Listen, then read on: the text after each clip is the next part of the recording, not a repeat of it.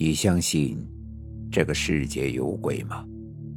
欢迎收听由慕容双修为你演播的民间恐怖故事。今天要给大家讲的故事叫做《扎纸人》。大概在十几年前，我大学毕业后去同县的一个山村做实习教师。当时和我一起下乡当支教老师的，还有我的一个大学同学李伟。村子的条件比较落后，学校是一个破旧的二层楼，位于村西的一片山凹中。因为村子落后，居住条件也不是很好，没有专门的宿舍，我们就住在学校一层的一个空闲教室。那天夜里，大概十点左右。我和李伟批完作业，看了会儿书，就要去睡了。我这人每天晚上睡觉前必定得去上个大号，铺好床之后，便拿着手电准备出门。干嘛去？可这时，我却被李伟叫住了。我蹲坑去，你去吗？这家伙平时也没那么多事。我转过头，有些茫然的看着他。不去，跟你说，你可小心着点儿。就见他撇着嘴，摇了摇头。怎么了？这让我更加的好奇了。跟你说啊，前几天这村里可刚死了个人，就埋在孝西的山上。切，那跟我有啥关系？听到这儿，我哪还不知道这小子是想吓唬我。也没理他这话茬，扭头拿着手电就出门了。一出门，瞧着外面漆黑一片，连个月光都没有。说实话，当时心里本能的有些发怵，尤其是这学校的厕所还在学校外的那条马路边上，离着校门口得有近百米，而且这学校周围连个人家都没有。哼，怕什么？都什么年代了，还拿这一套吓唬人？可眼下情急，我只能给自己壮了壮胆子，朝着大门外走去。乡村不比城市，到了深夜格外寂静不说，连个灯光都看不着。我打开手电，加快脚步，很快来到厕所，解开裤子，蹲下就是一阵宣泄。大概几分钟后，正当我上完厕所起身时，只听到厕所外传来一阵轻微的脚步声。听到这动静，我想肯定是李伟那小子悄悄溜出来，躲在厕所外面准备吓我一跳。行了，大伟，别藏着了，就你那点小九九，想吓唬谁？于是我冷笑一声。边系腰带边调侃着喊道：“出来吧，我看到你了。”可话说完，厕所外却没了动静。我轻轻的走了出去，一出门猛然将手电筒照向厕所墙旁边。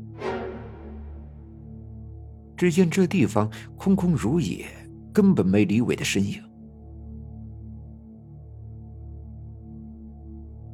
这时。耳边再次传来那轻微的脚步声，顺着声音将手电打过去，只见大路上有两个人影走过，是往村里走的。啊，这个点儿，怎么还有走夜路的？连个手电也不打。我当时也没多想，只感叹这两人胆子真大。奇怪的是。黑暗中，这两个人影的身高都不像大人，倒像是两个十二三岁的孩子。也许是察觉到了我，那两个人也站了下来，慢慢的转头看向了我。因为晚上拿手电照人脸有点不礼貌，于是我先将手电照向他们的身上。只见那两人的衣服十分的奇怪，是那种红红蓝蓝的，很鲜艳的颜色，根本不像是这个年代的服装。而且从马褂上的反光来看，这衣服显然不是什么布料，更像是油面的纸。这是，这时，我又注意到那隐在黑暗中的半张脸，尤其是那双红的有些妖艳的嘴唇，怎么看怎么透着诡异。啊！见此，我突然想到了什么，心里顿时咯噔一声，同时也不由自主的将手电光照在他们的脸上。刹那间，我的大脑一片空白，只觉得后背直冒冷汗。这两人竟然是两个丧葬用的纸人。此时，这两个纸人好似往前站了一步。那张阴森森的脸上扬起了诡异的笑容，正死死的盯着我看。看到这儿，我只觉得浑身一软，险些瘫倒在了地上。鬼，有鬼！反应过来后，我扭头疯狂的朝着学校跑去，是边跑边喊：“救命啊！救救命啊！大卫，快快！”一边跑一边喊，跑出去之后，我忍不住回头又看了一眼，只见我丢在地上的手电，好巧不巧，正好找着那两个纸人。他们依旧站在那里，隐约间那诡异的笑容越发的渗人。咋了？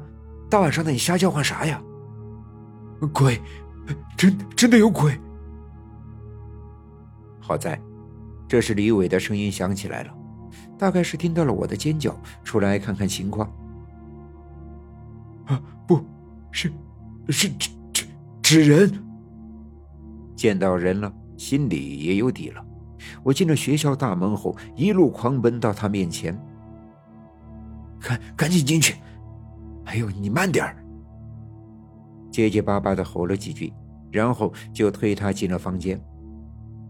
你看啥呀？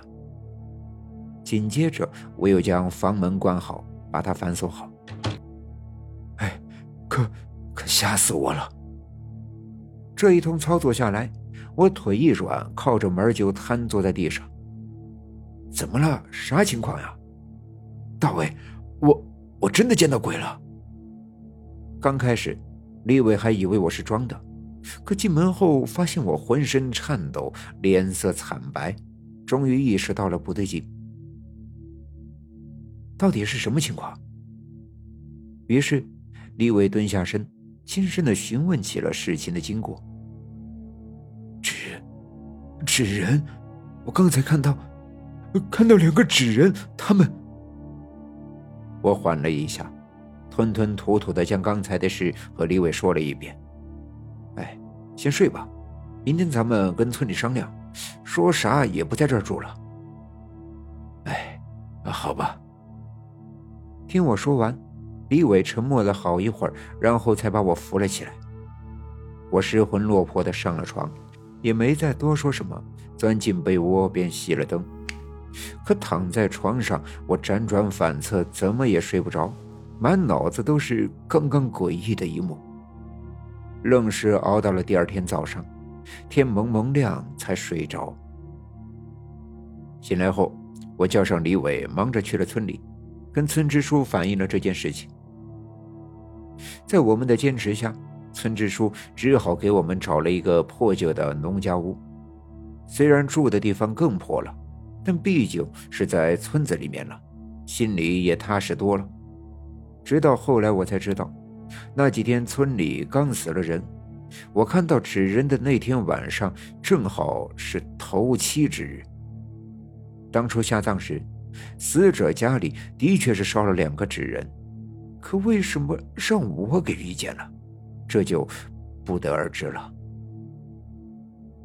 今天的故事就讲到这里了，祝你做个好梦。